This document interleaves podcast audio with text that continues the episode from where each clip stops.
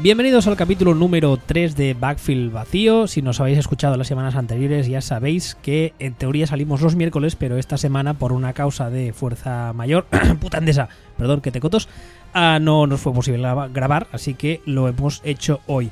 También me acompaña, como las dos ocasiones anteriores, uh, Sillon Bowl. Hola, ¿qué tal? Muy buenas tardes que ya sabéis que en Twitter es arroba yo soy arroba y en el programa de hoy uh, vamos a hablar básicamente de los cuatro partidos de la ronda de Wildcard y eh, habíamos pensado hablar también quizá de los movimientos que ya han empezado a haber de entrenadores y coordinadores, pero hemos decidido dejarlo para la semana que viene. En primer lugar porque todos estarán ya más cerrados y asignados y en segundo lugar porque la semana que viene hay uh, menos partidos.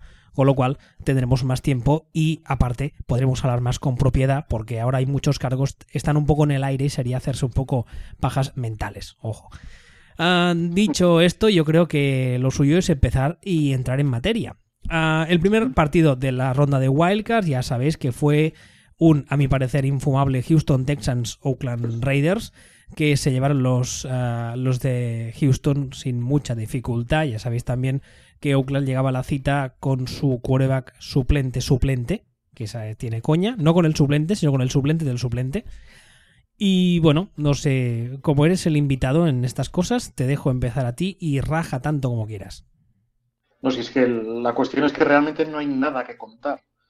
Y ya nos temíamos que iba a ser un partido sin historia, un partido más que sin historia, prácticamente sin calidad, y que era una pena, porque ninguna de las dos franquicias se merecía llegar a, a esta situación, haber hecho una campaña muy meritoria, porque a veces te encuentras que llegan a este punto franquicias que, entre comillas, no se lo merecen, que han hecho un año pésimo, pero con una visión horrible, acaban 8, 8, 9, 7, no se sabe cómo y entran. Este caso no es así. Como Houston, ¿quieres decir? Tampoco es así exactamente. Tampoco es exactamente eso el tema de Houston. Porque Houston mmm, defensivamente funcionaba, más o menos, más o menos tiraba. Eso sí. Parecía que se había encontrado determinadas cositas al final con un quarterback que no era Osweiler pero nos hemos tenido que comer a Osweiler, por lo cual se han dado varios pasos hacia, hacia atrás. Entonces, al final nos, nos, hemos encontrado a un Houston capado y nos hemos encontrado a unos Raiders capadísimos. Con lo cual, ha sido un partido que se ha decidido prácticamente en función de quién quería ganarlo y quién lo daba por perdido desde el principio, no por otra cosa. Yo la, la sensación que tuve es que, y lo hablamos el otro día, es que si el partido en vez de durar cuatro cuartos dura seis, la defensa de Houston no hubiese marcado tanto el ritmo del partido como lo hizo. Porque yo creo que Cook, pese a que estaba jugando el primer partido de su carrera, partido de playoff, ante una defensa muy, uh, muy agresiva, etcétera, etcétera, yo creo que tuvo una, un, un, un, no sé cómo decirlo, iba a decir una progresión, pero tampoco sería esa la palabra. El ritmo de partido, el primer, el primer cuarto se le vio completamente perdido, lo cual es normal, pero hacia el final del partido, digamos que el chaval ya daba muestras de saber por dónde iba la película. Lo que pasa que se juntaron dos problemas. El primero es que, como dijo, como digo, la defensa que tenía delante tenía un play call muy claro, que era mandar a 24 tíos al blitz en cada jugada desde el minuto 1, lo cual era el play call sensato a ejecutar. Y en segundo lugar, que le hicieron unos cuantos drops bastante criminales, ¿eh? Sí, pero aún así la progresión que tuvo fue la progresión de pasar de ser cancerígeno Chernóbil a ser solamente horrendo. Y la diferencia en defensa es abismal. No, no, yo, yo no, no, dudé de que el partido Mal. iba a ganar Houston. Lo que me refiero es que uh, si Cook, en vez de debutar este partido por causas X, hubiese debutado un par de semanas antes y hubiese tenido algo más de rodaje, quizá hubiéramos podido ver un partido más igualado. Lo que pasa que yo creo que sobre el papel, sin Carr, uh, era un partido que en principio tenía que ganar sí o sí Houston, pese al amigo Osweiler. Sí, no, no, era un, era un partido que se veía claramente que era un partido para el menos malo y que el menos malo iba a ser bastante lamentable ya de salida. Así como está cual... esta próxima semana, sin adelantarme a los acontecimientos, creo que va a ganar New England sin muchos problemas. Yo creo uh, que. No sé yo, ¿eh? Lo, yo lo veo muy dudoso. guiño, guiño. ¿Qué te tengo dicho de venir al podcast habiendo tomado mm, chupitos de orujo? Por favor. Sí, cierto. Coñas aparte, uh, el partido, hombre, la verdad es que fue un partido bastante sosillo. Lo único que sirvió un poco fue para, si te gustan las defensas eso, agresivas y con, uh, con mucho blitz, pues disfrutaste bastante. Yo la verdad es que no soy un tío de defensa, soy más de ataques y pese a eso es una defensa que es, es muy vistosa, es, muy, es una defensa que es muy fácil venderla al aficionado ocasional a nuestro deporte. No sé si me estoy explicando. Te explicas, el, lo, pero no estoy del todo de acuerdo. ¿No? ¿Por qué no? Para, porque para mí, para que una defensa luzca, tiene que parecer que enfrente tiene algo. Hmm. Si, no, si no, acaba pareciendo un partido de universitarios contra chavales de high school. Que fue lo que pareció a ratos. Que fue lo que pareció a ratos. Porque Clowny hizo lo que le salió de cierto sitio, ¿eh? Es algo, la verdad es que el, nivel de juego que, ha adquirido, que hay unos cuantos listos que dicen, es que erais, muy haters. No, hay que recordar que es un pico 1 absoluto y de un pico 1 absoluto esperas un rendimiento así desde el inicio. Pero bueno, vamos a decir que ha tenido mala suerte con las lesiones y la verdad es que ahora está al nivel que se le presuponía cuando salió de college. Y bueno, creo que lo dije ayer o anteayer en otro podcast que me invitaron, que eh, está a tal nivel que la baja de JJ Watt apenas se ha notado. Que esto te lo cuentan hace cuatro o cinco meses y dices, mm, no sé qué estás jugando, pero pásame que es bueno. Sí, bueno, yo en este mismo momento también te diría que yo no pensaba que tú también compartías mi afición por el orujo.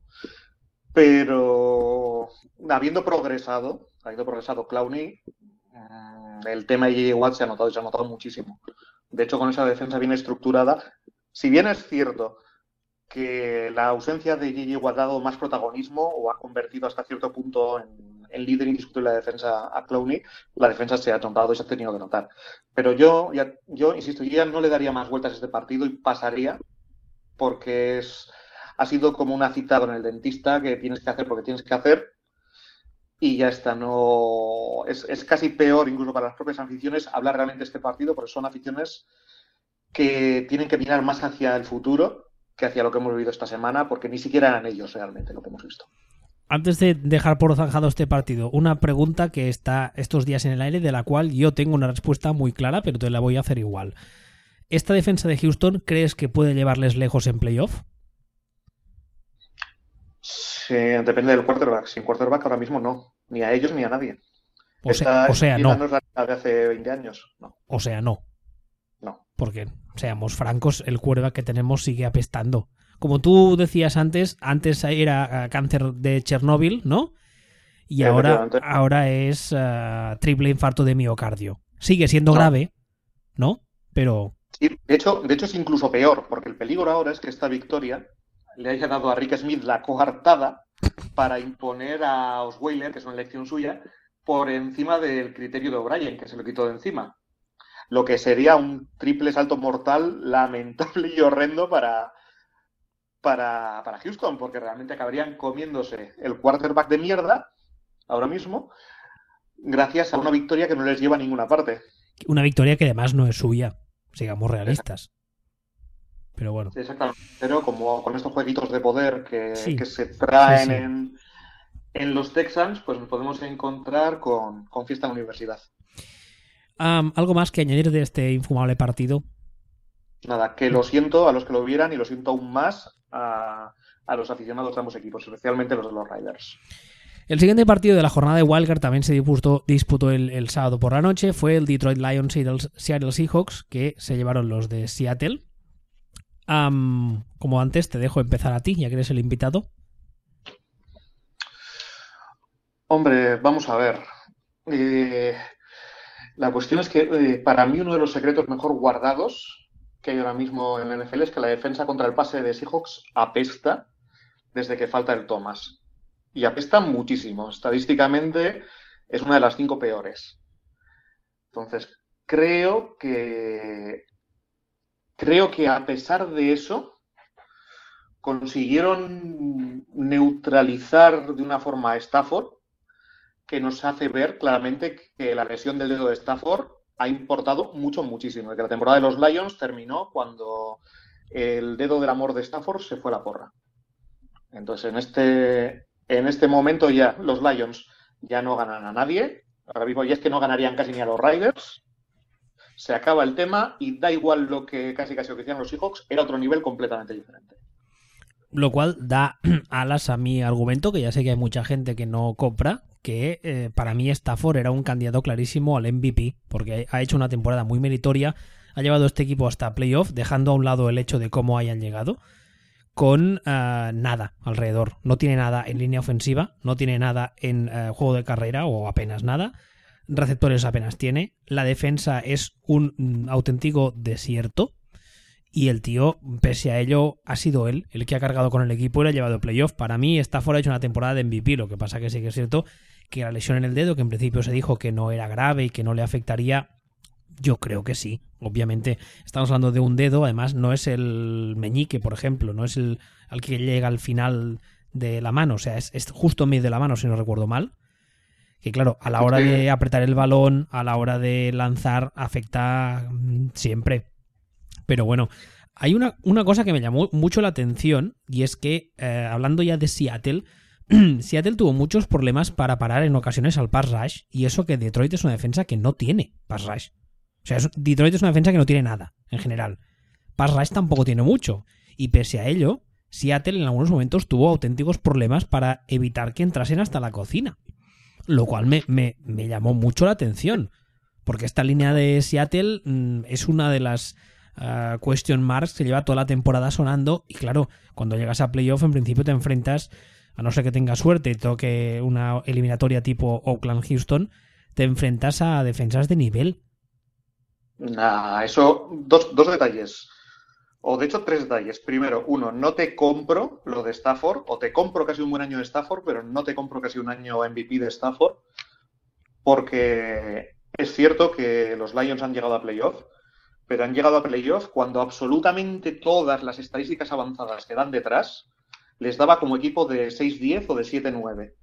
Han ganado, han ganado un montón de partidos de churro no de churro, con remontadas, remontadas contra Jacksonville, remontadas contra Chicago, remontadas esto en el último minuto por, por dos puntos de sí, con la remontada de Stafford y tal igual, pero no, no es que haya llegado al, llevado al equipo, bastante ha hecho, pero no me parece que podamos meternos en la conversación con Rogers, con Brady o con, o con es, tal vez sería el cuarto. Es que si me permites un apunte muy rápido, yo cuando miro el tema del MVP, ya sé que no es como se mira habitualmente, pero yo miro, uso siempre una fórmula que muchas veces, insisto, se ha criticado, pero para mí es la válida, que es coger a ese tío y sacarlo del equipo. ¿Qué pasa cuando a ese tío lo sacas del equipo?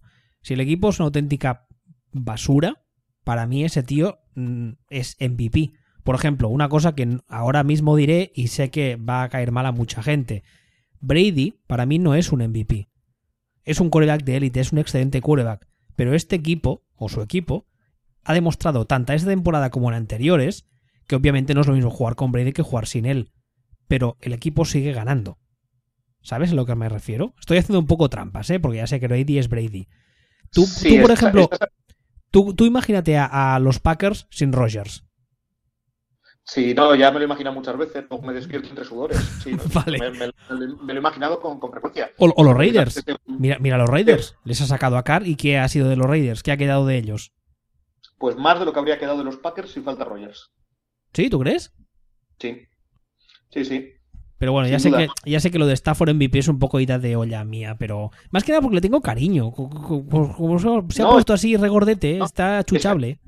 Está, bien, es decir, a mí, a mí me, me llena de orgullo y de satisfacción ver que alguien que está casi tan gordo como yo puede estar a ese nivel atlético. O sea, me, me enternece y me, ilusiona y me dan ganas de conquistar el mundo pero realmente yo lo veo en el pelotón número 2, que bastante es el pelotón número 2, porque al final está Rogers, está Brady, y luego hay otro grupito que podría ser Brice si no tuviera 78 años, eh, Cam Newton si no se pasara el día lanzando mandarinas y estuviera mal de la cabeza, eh, Russell Wilson y, este. Bueno, vale, eso sí lo compro. Ponerles en el segundo gran grupo de candidatos el MVP, eso sí es verdad, lo compro, vale. Y bueno, luego está Matt Ryan, que estaría incluso ligeramente por debajo de este tercer grupo, pero este año, gracias, gracias. Matt Ryan, este año, probablemente, con más culpa, no, sí, probablemente, yo le, yo le doy más, más culpa, más responsabilidad a Sanahan que al propio Matt Ryan, ah. el rendimiento de Matt Ryan es intachable. Bueno, vale. Y no, sí. y no sabemos. Estamos analizando y diciendo, no, es más de Sanagan, sí, pero no sabemos. Los números están ahí y no podemos discutirlos. Se los atribuiremos a uno o a otro, pero están ahí. Yo, yo creo que sí podemos discutirlo porque cuando no ha tenido un juego de carrera tan eficiente como el que ha tenido este año o cuando no tenía a Shanahan, que solo ha sido una temporada la que le ha tenido, los números de Matt Ryan no eran tan espectaculares. Pero No, bueno, no, es- eso es una discusión larga. es un- eso es un eufemismo. Los números de Matt Ryan daban asco del gordo. Coño, pues esa, eh, los las mías. últimos, últimos añitos.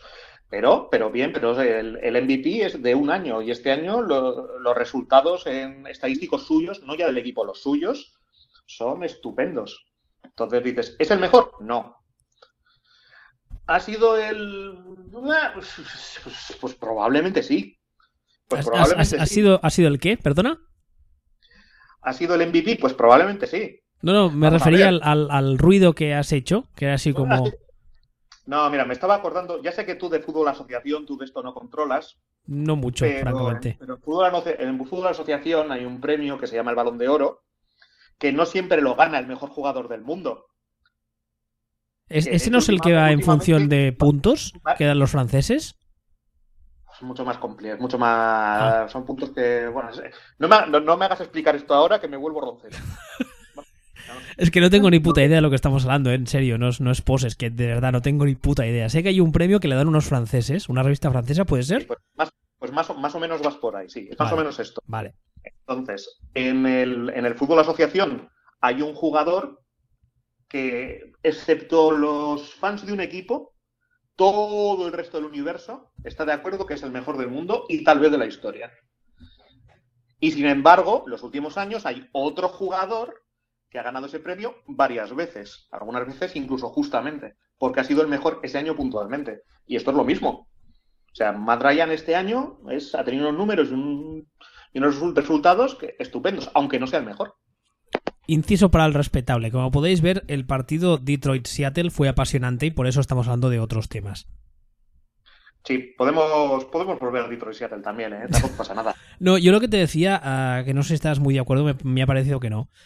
El ah, pass rush de, de Detroit mm, creando muchos problemas a la línea ofensiva de Seattle. A mí me llama mucho la atención, la verdad. Sí, pero, sí, pero quiero decir, a mí no, porque es que la línea ofensiva de Seattle realmente es que tiene más agujeros que un botón del chino. Es que no, no, es, Bueno. no es una novedad. Claro, ya sé que no es una novedad, pero cuando juegas en temporada regular contra, yo qué sé, Jacksonville o contra los Cleveland de la vida, no importa.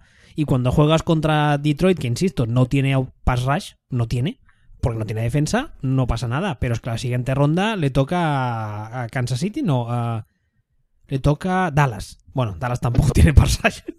No, no, no, pero a ver, no, vamos, vamos, a, vamos a ser serios realmente, porque es que esto yo creo que, que hay mucha mitología con el, con el playoff y este año no es exactamente como suele ser. O sea, eh, la mejor defensa que queda viva, estadísticamente, y vale que sí, de acuerdo, soy un friki de los números, pero estadísticamente la mejor defensa que queda viva es, eh, es la de Seattle, que a Seattle evidentemente no le influye. Y la siguiente ya nos vamos a Steelers, que es la décima o la undécima, una cuestión así. Y luego ya nos vamos a la 17 de 32, ¿Qué es? que es eh, Cowboys. Coño. ¿Tan arriba? Pensaba que estarían más abajo. Joder, más a- si están más abajo del 17, están en el puñetero subsuelo. O podrían estar, yo qué sé, la 30 o... Están de cañas con Hitler en el infierno, no me jodas. Eh, Al final, el, eh, lo que quiero decir es que por encima de la, de la mitad este año, que siempre se dicen, no, las defensas y tal, no, no, no. Este año, Seattle, la quinta, ojo, la quinta, con unas estadísticas defendiendo el pase, que no recuerdo bien, pero no sé si es la 25, 26, 27, o sea, eh, bochornosas, eso sí, estupenda contra la carrera. Luego, Steelers, bien, la 10, la 11, y luego todas las demás ya son del pelotón de cola. Cowboys, Packers, este, el otro. O sea, lo que, me, lo que me quieres decir es que, aunque la línea de Seattle sea un colador que lo es, no importa mucho porque este año en playoff las defensas son basura. ¿Es eso? que, que importan menos de lo que habría importado otros años. Vale. Yo, por ejemplo, mm, cogiendo ese argumento y. mm, mm, no sé cómo decirlo. Manipulándolo un poco más a mi favor, también te diré que la línea de Seattle es horrenda, pero que eh, la movilidad de Russell Wilson hace, primero, que parezca menos mala. Y segundo, minimice, a ole, bien yo, minimice, no, minimice los posibles problemas que les pueda crear en el juego de pase. Porque es un tipo Russell Wilson que, que vale que no está entero, porque salió el otro día un gráfico que lleva toda la temporada tocado de un par de sitios, pero que es capaz de moverse. O sea, no es. No sé. Iba a decir, no es Big Ben, pero tampoco porque Big Ben, el muy cabrón, también puede moverse. No es. Eh, no sé qué decirte yo, Brady. Que Brady, por ejemplo, en playoff hemos visto algunos años que se han encontrado defensas delante que, que eran capaces de llegarle y que por mucho que Brady en el pocket sabe moverse, no tiene una movilidad excelente y le acaban cazando y acaban perdiendo el partido a, mi entender, mm, la movilidad de Russell Wilson, pese a que no está al 100%, minimiza el hecho de que la línea ofensiva de Seattle este año es una auténtica basura. Hombre, es, un, tal vez, tal vez el, quarterback que mejor puede, puede disimular esas carencias de la línea ofensiva de Seattle. Pero si le van a dar, le van a dar. Ahora, es mucho más difícil que te den si lo que te encuentras enfrente son defensas de on capers, que que lo que te encuentras enfrente son defensas de las que dan miedito. Es decir, sí que no te vas a, no se va a encontrar enfrente a la defensa de Denver. No ya más en todos los playoffs, porque está en la NFC, esta semana le toca a Dallas, y si ganase a Dallas, ah, se iría contra. ¿Contra qué? Contra el ganador del Kansas City ¿Lo estoy diciendo bien? No, no, te, no Ay, no, calla, calla, calla, que Kansas City es la AFC. Con, ¿Se iría contra quién? Contra el ganador de... De Atlanta. Eso es, de Atlanta y... ¿Y quién? ¿Contra quién juega Atlanta? ¿Y Green Bay? No, no, no, no. Es, que es, muy, es muy tarde para mí, me estoy liando. espera, que, me, que, ya me he hecho un lío. Eh, si gana Atlanta, que es con quien se enfrenta, iría contra el ganador de Dallas o Green Bay. Eso es, eso es, que me estaba cruzando yo, vale, Seattle esta semana se enfrenta contra Atlanta, eso es. Entonces, claro, la defensa de Atlanta, excepto un jugador muy concreto, es tirando a bochornosa también. Es bastante, bastante, bastante mala. Y me estoy quedando corto en los bastantes. Y al otro lado, por el otro lado del cuadro, tienes a Capers y tienes a la defensa de los Cowboys, que es solamente floja. Y es solamente floja, pero es floja. No es mm. mala, es floja. Mm, mm, bueno, yo, yo creo que es peor de lo que estadísticamente puede parecer porque ha jugado toda la temporada con ventajas en el marcador, con... Sí, y, muy descansada porque Exactamente. es un ataque que consume muchísimo tiempo. Exactamente. Yo, creo que eso hace que las estadísticas ah, se maquillen, ¿no? ¿Se suele decir? Sí, pero bueno, y también, por cierto, una cosa que me llamó mucha atención del partido es que hay un. Ah, el, receptor de este partido, que es Richardson de Seattle, me hizo pensar que si Wilson tuviese receptores ah, de más nivel o que al menos hicieran eso de forma regular, mm, a, a, Russell Wilson se le consideraría élite. Porque primero la colocación del balón que hay en un par de pases es espectacular. Y luego es que el receptor la coge, que habitualmente no es siempre así. Porque los receptores que tiene Seattle no estaríamos hablando de un cuerpo de receptores. Mmm, ¿cómo, te diría? Con muchas estrellas, precisamente. Élite. Exacto. No sería un cuerpo de receptores élite. Así como otros tiene, tienen uno, incluso dos muy buenos receptores. Russell Wilson yo creo que saca petróleo de lo que tiene, que tampoco creo que se le, reconozca habitualmente. Yo creo que sí, es decir, depende de dónde marques el listón de élite. Yo he dicho que para mí claramente está Rodgers, que Rodgers ¿cómo te diría yo? Rogers no es que entre en modo Dios en el mismo modo en que Bruce Wayne no entra en modo Batman. Cada uno es lo que es. Entonces Rogers es directamente, le pones un triangulito encima de la cabeza y, y, que haga y deshaga su antojo. Luego está Brady, que es Brady, que no vamos a entrar a discutir a Brady, excepto tú, porque eres un troll. ¿Yo? Pero si yo soy pro Brady, ¿qué dices? Qué cabrón, ¿cómo que troll? Yo soy pro Brady 100%, anda que no me he peleado yo con la gente a favor de Brady. Una cosa que nunca entenderé, pero bueno. Y luego en el siguiente grupo, es lo que decía antes, es que el siguiente, ya, ya el siguiente grupo sería, sería Cam Newton, Breeze, Russell Wilson, Matthew Stafford. Y de esos probablemente eh, el primero es Russell Wilson. Eso, eso le colocaría el tercero. A día de hoy, bueno, si Cam Newton está de buen día. ¿Y, ¿Y, Big Ben, y lo mentas? Big Ben, ¿quién? ¿El de ahora o el que era? Mm. O sea, porque el, el quarterback que era o el Robocop que es ahora. Mira, ya que, nombro, ya que nombro a Big Ben, no sé si quieres añadir algo más del Detroit Seattle. O... No, podemos saltar ya directamente. Pues ya que nombro a Big Ben, hablemos también del Miami eh, Pittsburgh, que tuvo bastantes cosas interesantes. Ese fue el, pr- el primer partido de la ronda de Wildcard del domingo. La verdad es que yo esperaba ver un partido mm, aburridísimo y pese a que Pittsburgh ganó, entre comillas, sin muchas dificultades, a mí me pareció un partido bastante interesante. Mm, en primer lugar, me llamó la atención el hecho de que la defensa ya de Miami no la vi por ninguna parte. Pero bueno, no, en es que, pero es- que no, ha, que no ha existido nunca. Es que eso es una mentira. Es que igual que te decía que la, que la de Dallas era la 17, la de Miami es la 19. Que la 20 es la de Capers. La de Capers, que está un puesto por delante de Capers. ¿Cómo Pues- puede ser bueno si estás un puesto por delante de Capers solamente? Pues toda la temporada nos han intentado hacer creer que la defensa de Miami este año estaba jugando tan bien. Y yo, de hecho, hubo algunas jornadas que hasta me lo creí. Pero vi algunos partidos, quería ver a Tannehill, no recuerdo quién era el rival. Pero la verdad es que dije, ostras, pues están jugando bien. Pero luego, pues, no tanto. no. No, ese, ese yo, yo creo que ha sido un poco leyenda urbana. Sí, sí que tiene también hay, pinta, sí. también hay que ver, dices, hostia, la defensa de Miami ha sido estupenda. Si me estás diciendo que la defensa de Miami ha sido estupenda eh, en una conferencia en la que sí, están, están, está Tom Brady y compañía, y luego están los Jets y los Bills, ¿eh? Joder, cuánto mérito. Otra- Estupendo también. Si defiendes a un equipo que tiene a mi madre de quarterback, pues normal que parezca que tienes una defensa estupenda.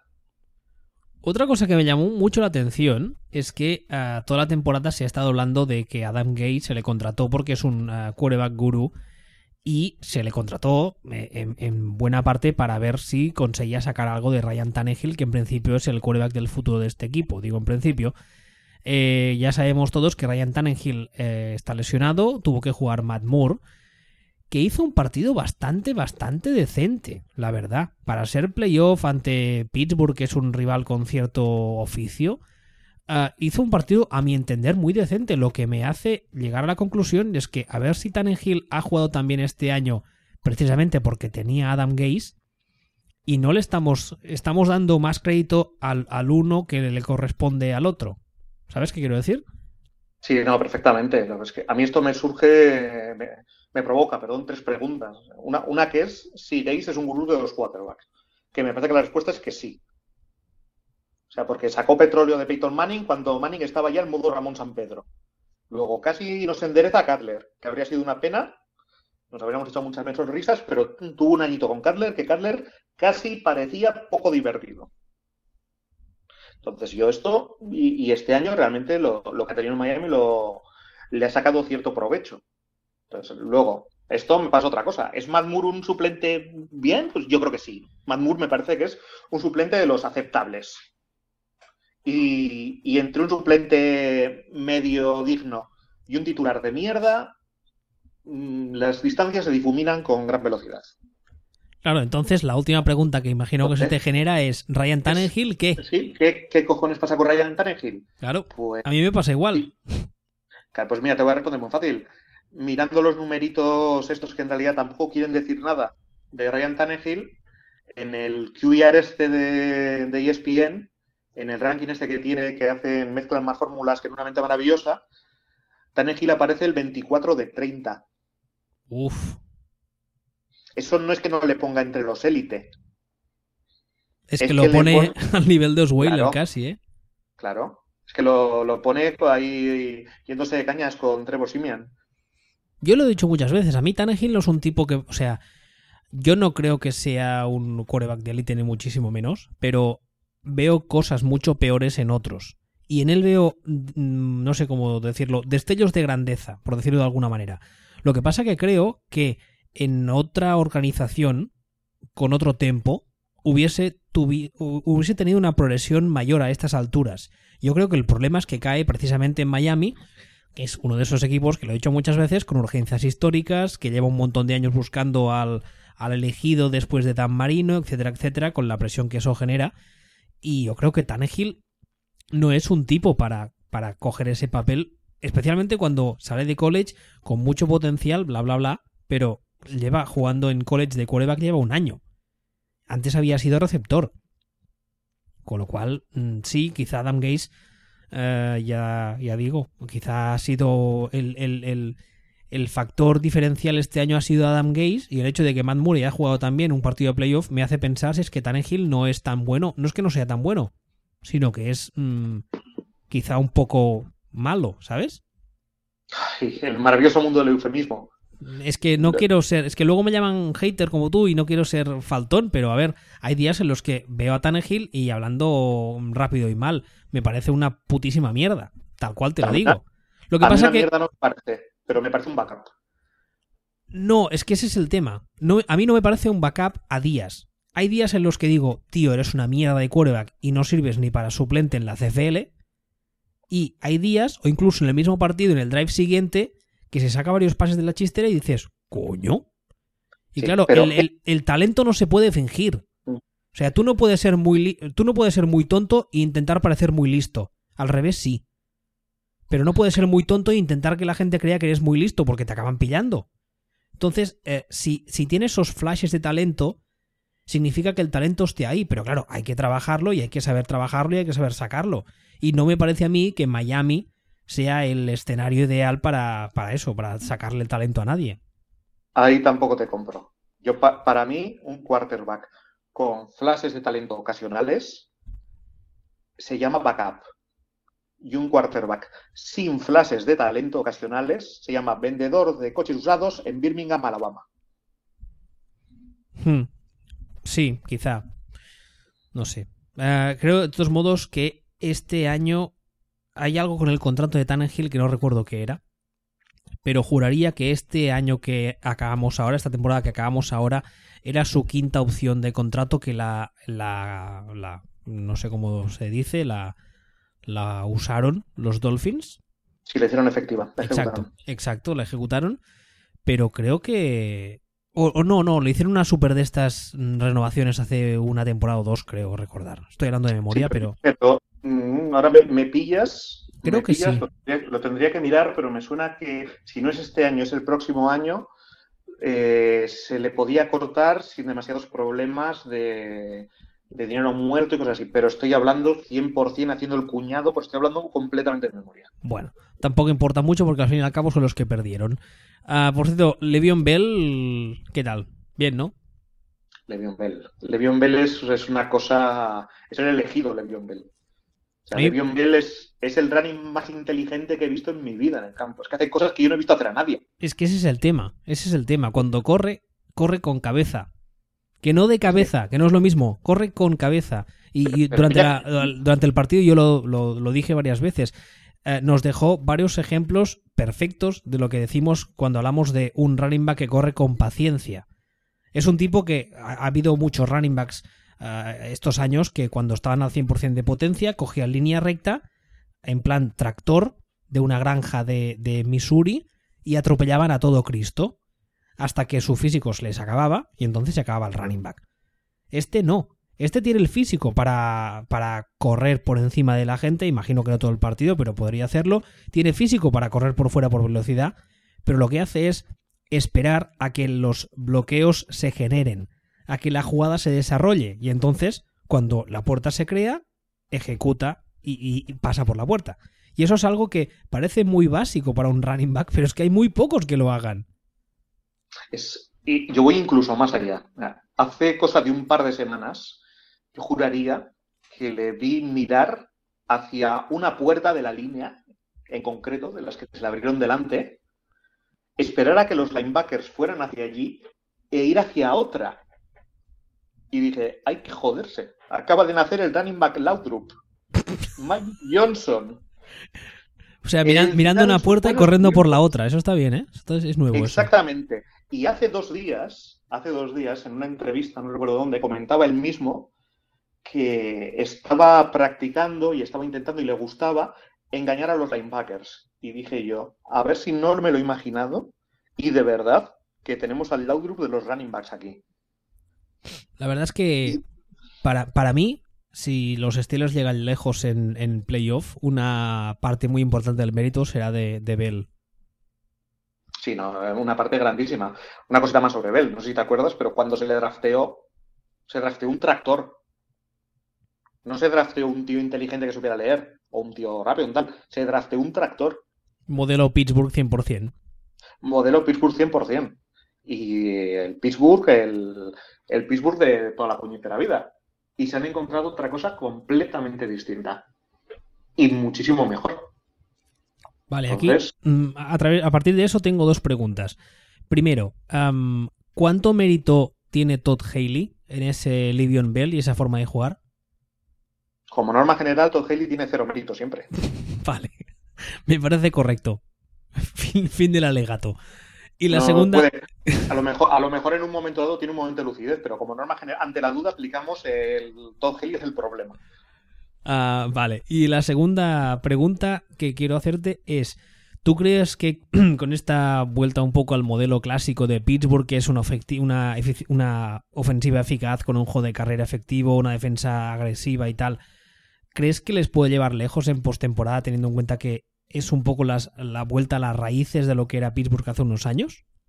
Ya lo dije la semana pasada que sí.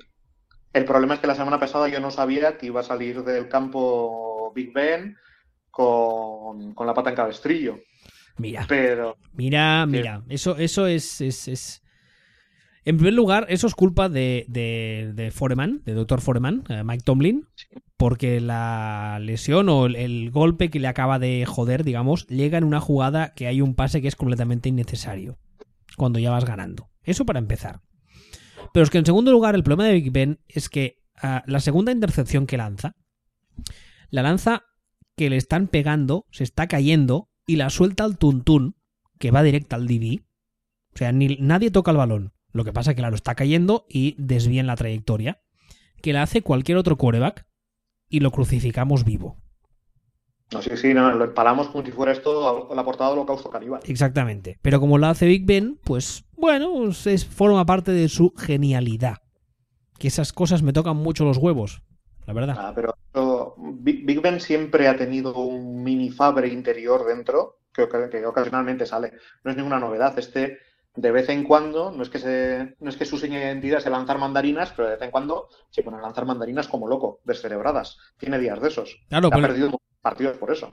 Lo que me refiero es que mmm, Livion Bell puede estar muy fino, la defensa puede estar entonada, pero si Big Ben no está al 100% o tiene un día de estos tontos de lanzar porque yo lo valgo, igual les cuesta a los Steelers la salida de playoff, quién sabe.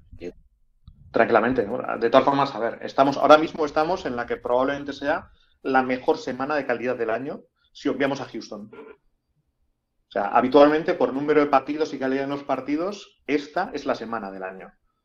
Mm, equipos mm, que digas no es un buen equipo, no suelen quedar ninguno, este año queda uno.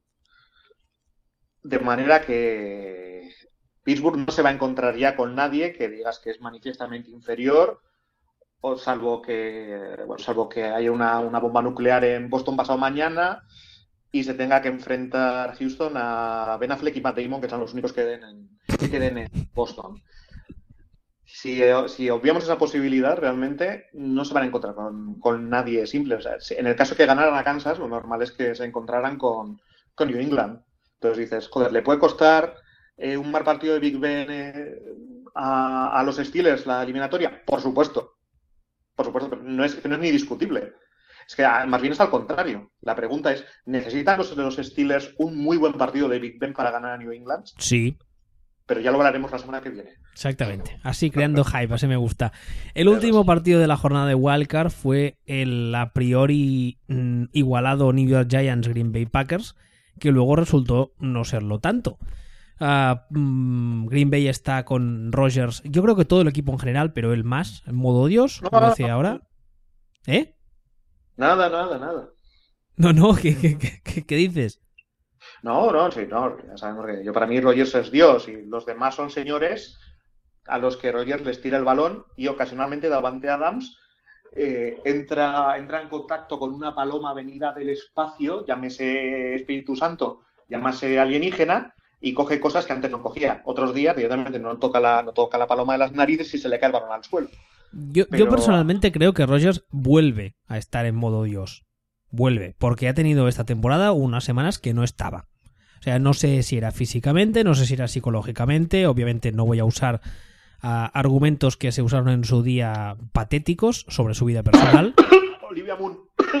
Exactamente, pero ah, yo creo que vuelve a estar en modo, en modo Dios y, y se puede criticar a Rogers, fans de los Packers, no pasa nada, de verdad, ¿eh? O sea, le podéis criticar, porque los fans de los Packers empiezan a ser un poco como los de algún club de fútbol de esos que tenemos por aquí, que el- el- la estrella de turno es, es intocable, como- no, como, te metas con Aduriz, te meto. exactamente. Esto, eso, eso que quede claro. Y luego después, pasando a cosas menos importantes, eh, realmente eh, la cuestión de Rogers es una cuestión que merece casi, casi te voy a decir, programa aparte, discusión aparte. Eh, que Rogers es Dios, sí, básicamente sí.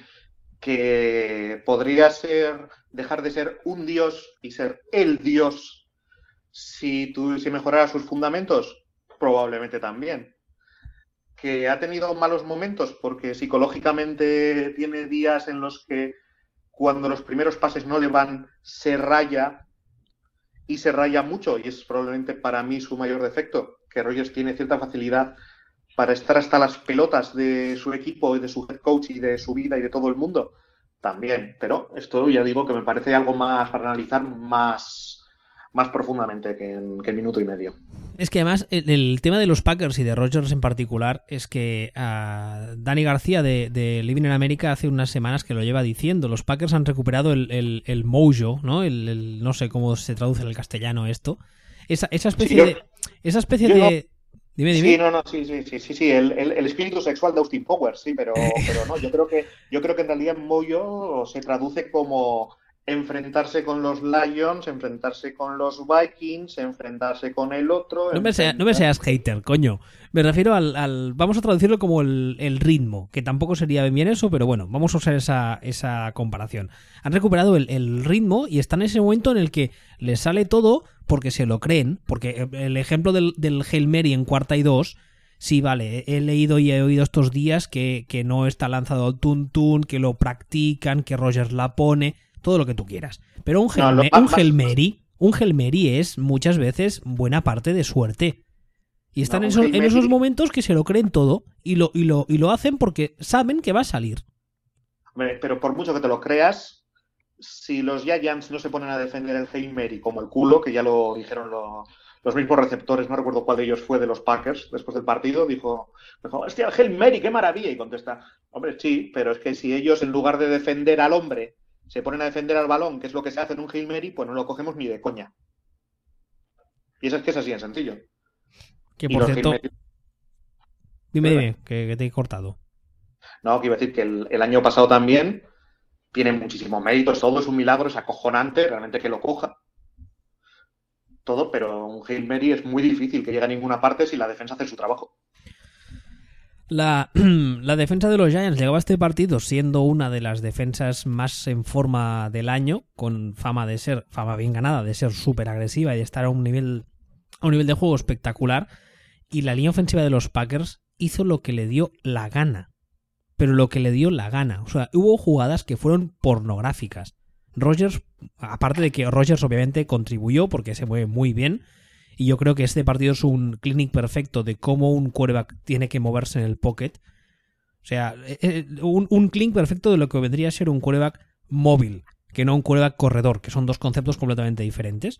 Pero es que hubo momentos en los que la línea de los Packers le dio 4, 5, 6 segundos a Rogers, le permitió moverse, volver, ahora atrás, ahora adelante, y eso ante una defensa que en teoría, ya digo, era de las mejores de, de- de la, de la temporada, de las mejores de la liga a estos momentos. Como tú decías antes, las defensas que quedan ahora mismo en playoff no son nada del otro mundo. Claro, si la online de los Packers le hizo eso a una defensa a nivel, ¿qué no hará con una defensa más normalita?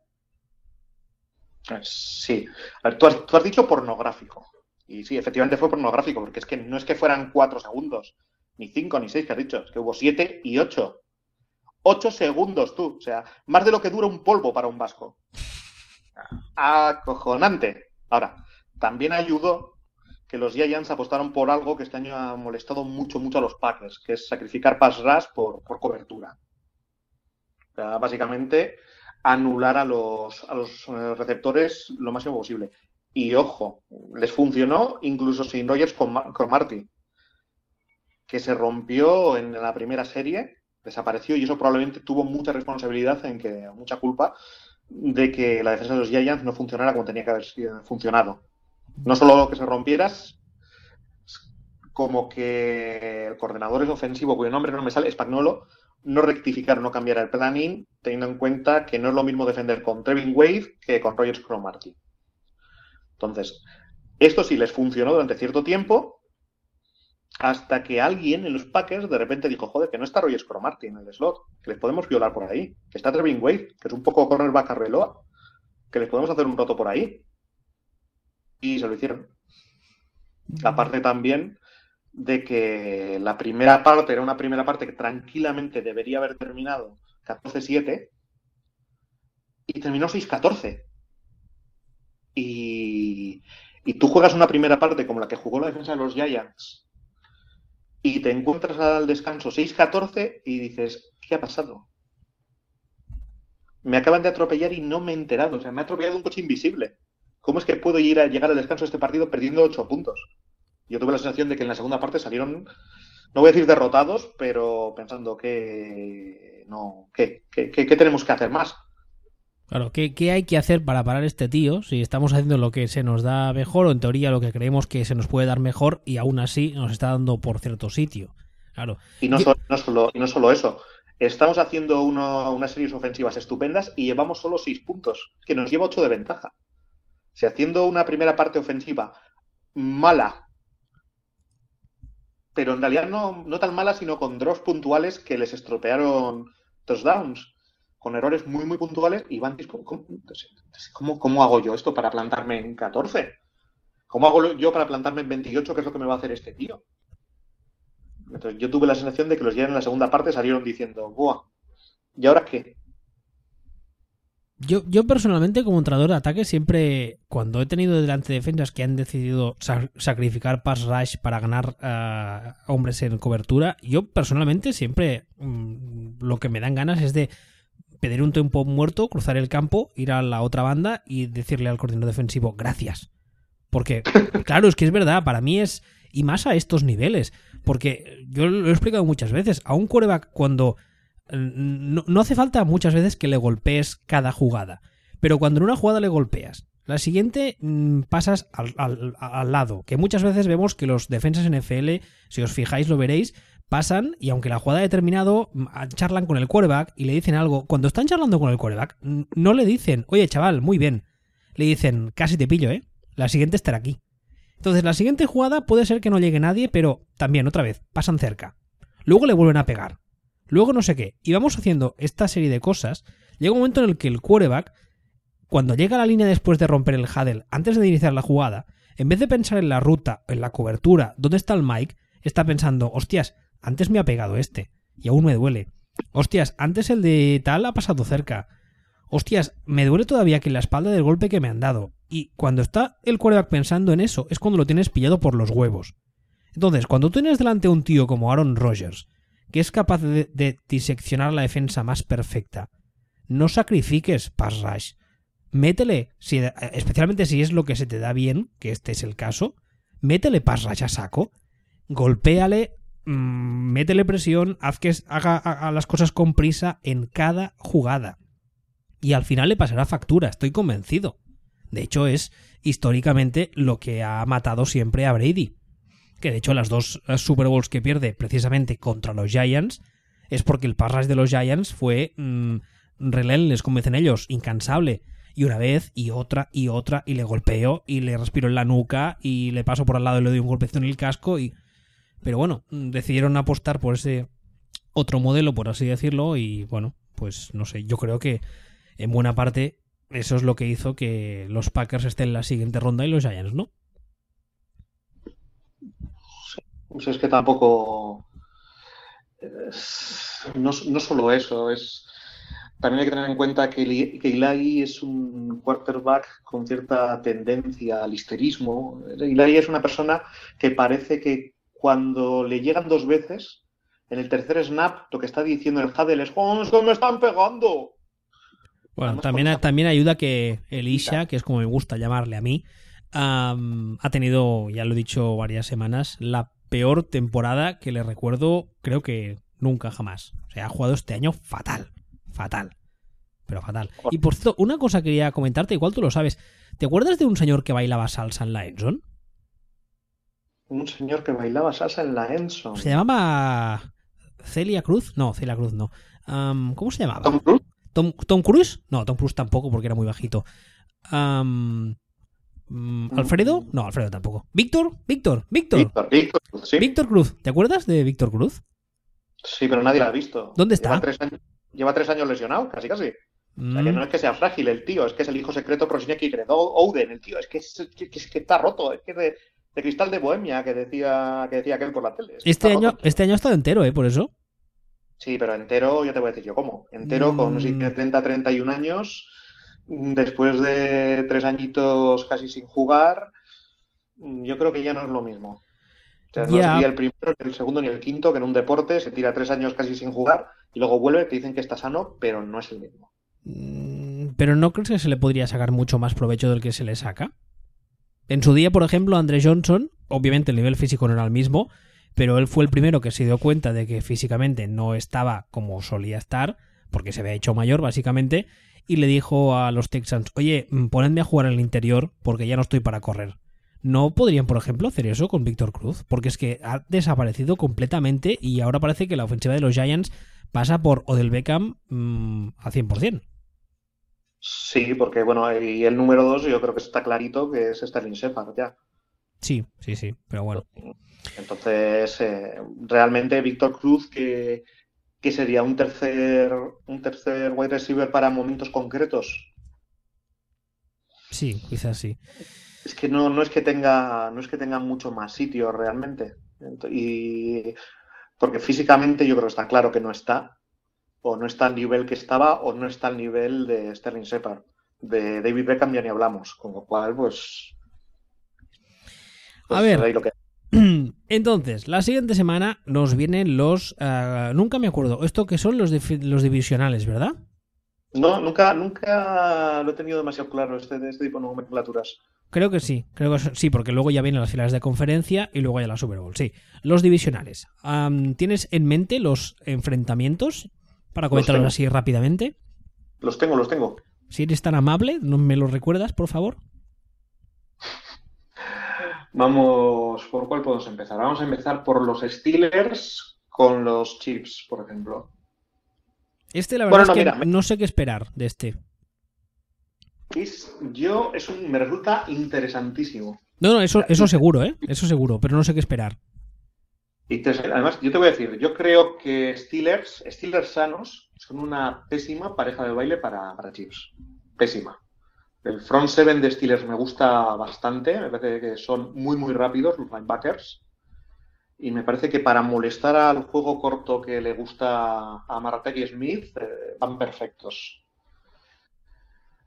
Y, y luego la secundaria sí que es cierto que es un poco verde, está un poquito verde tal vez, pero no es una secundaria tan lamentable como ha tenido en otros momentos eh, Steelers. Y en cualquier caso, este- esta debilidad, pues esta debilidad no coincide tampoco con el fuerte de Smith. Claro, que- eso te iba a decir, si es que da igual. mal. Da igual, porque antes tienes a Alex. Alex Smith.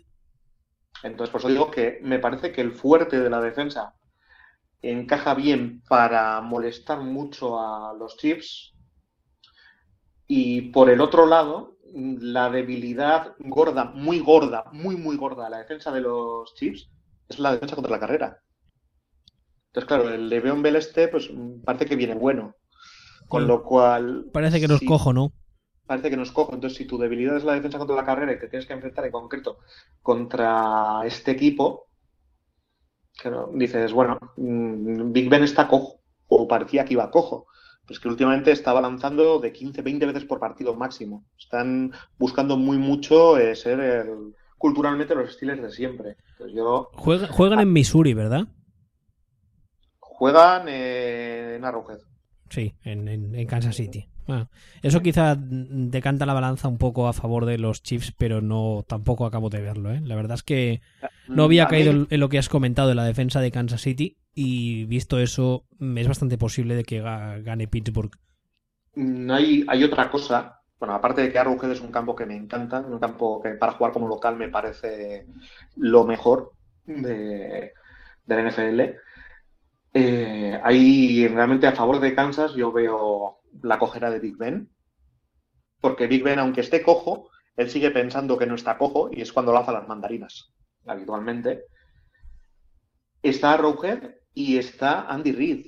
Andy Reid tiene una estadística que me alucina y es que en partidos después de después de jornada de descanso. ¿19-3? Creo que 19-2. La madre que lo parió. Hombre, está clarísimo que el, mismatch eh, en cuanto a head coaches se lo lleva, vamos, Andy Reid mm, de calle, pero vamos. Te, diría que Andy Reid se lo lleva contra todos, excepto Belichick y a lo mejor alguno o dos más. Posiblemente, sí. El, realmente, sí, Andy Reid y Andy Reid con tiempo para pensar, porque Andy Reid estoy seguro de que ha planeado contra Steelers, sino contra Miami. Y ha tenido 15 días para pensar cómo hacerle un nudo a, los Steelers y tiene a Rowhead. Es decir, a mí la pizarra me dice Steelers, pero los intangibles, digamos, me dicen Kansas City. Entonces, yo apostaría por Steelers, pero apretadito. Será un partido majo, ¿eh? Sí, sí, yo creo que sí. Muy majo, muy interesante. ¿Qué tenemos, ¿Qué tenemos más? ¿Qué tenemos más? Tenemos New England contra Houston. Vale, next. Lo, voy a resumir en dos palabras. New England. Exactamente, ya está. Lo único, lo único que quiero yo como fan de Houston es que el ridículo que hagamos no sea muy grande. Bueno, bueno, no, mira, perdona, otra cosa te diría. Y también me gustaría que interceptasen a Osweiler ocho veces y que quede patente que es un auténtico inútil para que así la próxima temporada no haya excusa para, para al menos sentarle. Yo no digo librarnos de él porque va a ser complicado con el contrato que tiene, pero sentarle al menos. Mira, también te voy a decir, mm, Mike Tyson perdió. El año pasado la Premier League inglesa la ganó el Leicester y hace ahora mismo un añito y medio el Athletic le metió 4-0 al Barça en la Supercopa. A veces pasan cosas raras. Entonces, si este partido se juega 100 veces, lo gana New England 99. Hombre, yo lo, veo muy, muy, pero que muy complicado que gane Houston, ¿eh? 1%. He dado un 1% de posibilidades. Es que ya me parece mucho, pero bueno. Yo creo que la, clave, la clave, la clave de Houston está, el, como lo que contaba antes, meterle a, a Brady presión desde el minuto uno, intentar llegar a él, que va a ser muy complicado porque Brady es el primero que sabe que por lo tal y como está él físicamente, su juego se basa en soltar el balón rápido y la ofensiva de New England está montada de esa forma. O sea, está montada en darle objetivos. De ahí la importancia del Tyren, que no tienen a Gronk, pero tienen a Bennett, que tampoco es manco el chaval. Pero yo creo que la, clave de, Houston en defensa es intentar llegarle a Brady, intentar pegarle, intentar joderle el ritmo, que insisto, es lo que eh, hicieron las dos veces de la Super Bowl los New, los New York Giants. Y bueno, y en ataque, pues esperar que suene la flauta y que. Pero es que es que lo estoy contando y ni, yo me lo creo. O sea. No, no, no, es, que no hay quien se lo crea. no, fuera, otro partido. Largo, no quiero hablar más de esto que me deprimo. Tú recuerda, a Mike, a Mike Tyson lo noquearon cuando nadie se creía que lo pudieran noquear. A veces pasan cosas. Y de hecho sería precioso que pasara no por nada, porque sería histórico. Vale, entonces voy a rezar, voy a rezar para que noqueen a Osweiler. ¿Es eso, no lo que dices? Es una forma de verlo, sí. Vale, perfecto. Siguiente partido. Siguiente partido tenemos Seahawks contra Falcons. Ah, que muy a mi pesar creo que será una victoria con cierta facilidad de Atlanta. Digo muy a mi pesar porque la gente se ha subido con mucha facilidad al carro de Matty Ice y se están haciendo muchas pajas mentales y de las otras y creo que es muy injusto porque yo creo, como hemos dicho antes, que el mérito aquí es de Shanahan Jr. 100%. Yo lo que creo es que hay mucha gente que al carro que se está subiendo es al carro de Seahawks. Y todos los años hay uno o dos equipos que en la primera ronda, en la ronda de Wildcard, parecen mucho mejores de lo que son porque el rival es mierda. Creo que ese equipo este año pueden ser los Seahawks. Yo supongo que la gente se está subiendo al carro de, Seattle no tanto por el partido de Wildcard, sino por el hecho de que, ah, como antes decíamos, que el, duelo de enfrentamiento de entrenadores entre Tomlin y, y, eh, la Morsa caía del lado de Kansas City clarísimamente. Yo creo que en este caso, Pete Carroll, solo Pete Carroll, mm, les paso la mano por la cara tanto a Dan Quinn, que al fin y al cabo es su maestro, si no recuerdo mal, ¿verdad? Dan Quinn viene de Seattle como a Shanahan Jr. por un simple tema de, experiencia, no porque el chaval sea malo, sino porque Dan Quinn ya tiene canas en los huevos y el otro es jovencito aún. Y yo creo que por eso la gente se cree más a Seattle que a Atlanta en este enfrentamiento. Bueno, a ver, yo no me creo más a Seattle que a Atlanta. Pero creo que ha habido, que sí que ha habido mucha sensación de, joder, a ver si Seattle van a ser mejores de lo que decían. No, no, no. eran los Lions. Son los Lions los que eran mucho peores de lo que parecía. y en este caso, sí que también sí que tengo que decir que la línea defensiva de Atlanta es muy, muy mala. Sí, sí que lo es. Muy, muy mal. Y claro, ¿qué pasa cuando tú, cuando tú tienes una línea ofensiva pésima con la de Seahawks, pero de repente enfrente te encuentras que tienes una línea defensiva muy mala? Habitualmente la línea ofensiva parece mejor de lo que es. Pues ojito, ojito, porque a ver si va a resultar que esto es un matchup puñetero contra Atlanta. de, la forma de la forma más tonta. De la forma más tonta, sencillamente nivelándose a la baja. Y yo sí que creo que pese a que la defensa de Seattle no es la de otros años, le pueden complicar la tarde a, a Ice tranquilamente. Ojo. la defensa de Seattle contra el pase no es que no sea la de otros años. Es que es horrenda. Sí, sí, pero la falta aún así, aún así, yo creo que, ya te digo, Matty Ice, creo que la gente se ha flipado mucho con él este año y yo creo que es, no es mérito suyo. Pero bueno, oye, Igual se saca un partido de la chistera de la hostia, me tengo que comer mis palabras. Cosas más raras han pasado. Y finalmente nos queda, ¿qué? Green Bay Dallas, ¿no? Nos, nos queda Green Bay Dallas, el partido que no interesa a nadie. No, que va. No interesa, yo creo que a nadie. Pues echándole un vistazo por encima, pero tampoco me he fijado, porque no es un partido apenas interesante este. Uh. Yo hay cositas eh, que me vienen a la cabeza me viene a la cabeza que no me creo que los receptores de, de, perdón, de Dallas, de Cowboys, dejen caer lo que dejaron caer el otro día los receptores de los Giants. Yo tampoco lo creo, ¿no? No me lo creo. Y creo que el tipo de juego corto, metódico, que suele utilizar los Cowboys es el que peor le va a la defensa de los Packers.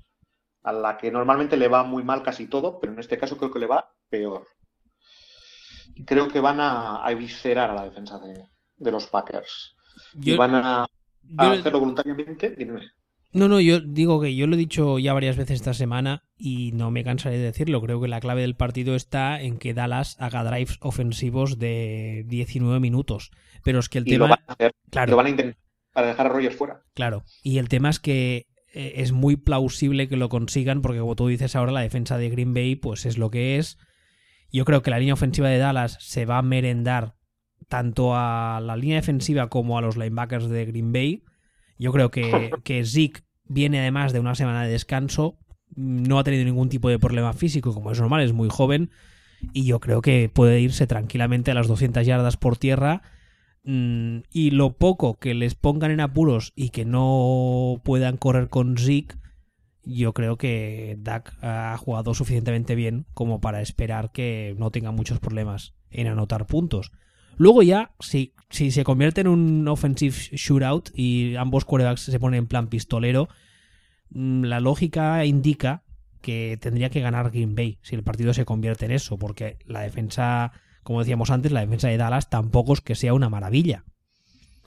Pero, mm, claro, el juego de carrera de Dallas me hace pensar que si el game plan, ese game plan les, les sale, pueden dejar a Rogers mirando desde la banda como el 70% del partido. Y eso no es bueno para Green Bay ni de coña. Mm, para mí dependerá mucho de cómo empiece. Si Dallas empieza por delante, si Dallas empieza anotando, coge 7, no te digo ya 10 puntos de ventaja, y se sienten muy cómodos corriendo, no, les, no se les va a poder coger. No se les va a poder coger porque Rogers no va a jugar. O sea, se va a convertir en un partido de tenis a ver quién aguanta el servicio. Entonces, con, y Dallas va a conseguir probablemente que, que apenas se jueguen posesiones porque se va a comer reloj por todas partes. Pero sin embargo, si en lo, al principio nada más arrancar Green Bay se pone arriba, si coge un poquitín de ventaja y obliga a Dallas a, a Prescott a pasar, obliga a que no puedan comerse tiempo, en ese momento cambia toda la película. Ya, pero es que, es que tal y como yo lo veo, aunque Green Bay se ponga por delante, a el escenario en el que Green Bay es capaz de parar el juego de carrera de Dallas y obligar a Dallas a pasar, lo veo tan, tan poco factible, tan poco. Yo sí, es decir, yo, lo, yo, lo puedo, yo me puedo imaginar perfectamente que Packers arrancan, imaginemos, imaginémonos cuatro, cuatro primeras posesiones que terminan en touchdown Packers, touchdown Packers, por un lado, y field goal y nada de, de Cowboys. Con tres largos de Cowboys, pero acabando pues en, en field goal y no llegando a esto. Estamos en 14-3. En ese momento, para mí, Cowboys están jodidos. Están jodidos porque tienen que cambiar el gameplay entero. Tienen que jugar.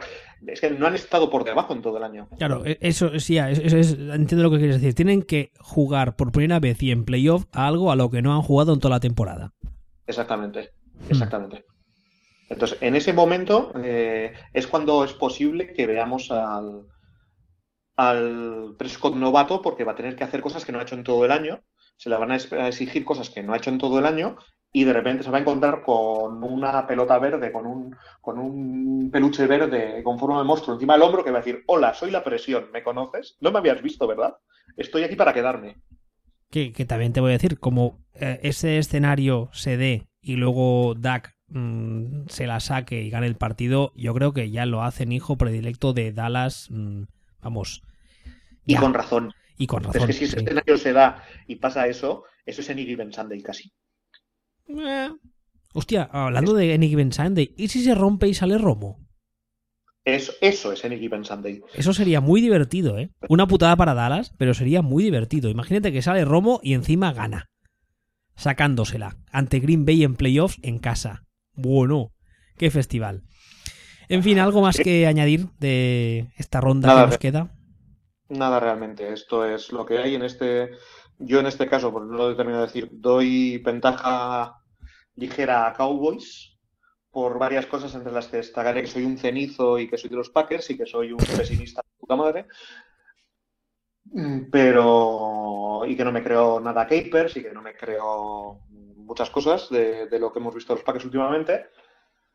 Pero veo muy factible un escenario en el que Packers pueden tocar las narices a Dallas. O sea, esto lo veo, lo veo hoy en un 60 40 aproximadamente.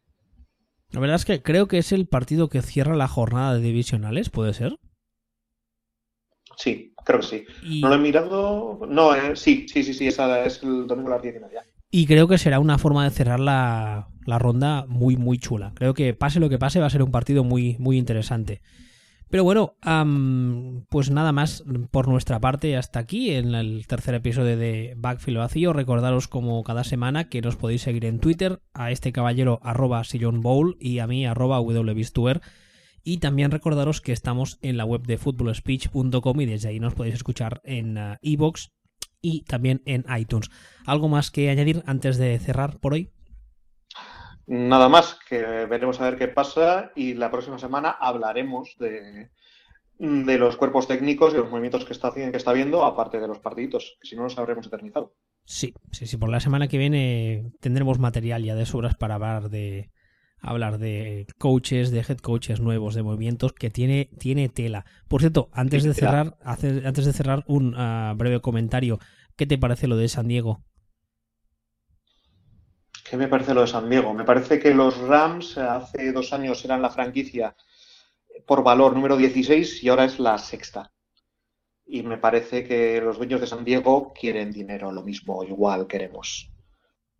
Y que es lo que pasa cuando los equipos son propiedad de, de una persona y, do, y, no de una masa social. No, no, no, de una persona no, de un auténtico hijo de la gran... Bueno, igual. Da igual no, que me de... caliento, que me caliento. Ah, es lo que hay, es lo que hay. Putos panos este me cae más mal, de verdad, ¿eh? Pero bueno, eso en todo caso la semana que viene. a que os lo paséis bien esta jornada de playoffs y hasta la semana que viene. Hasta la semana que viene.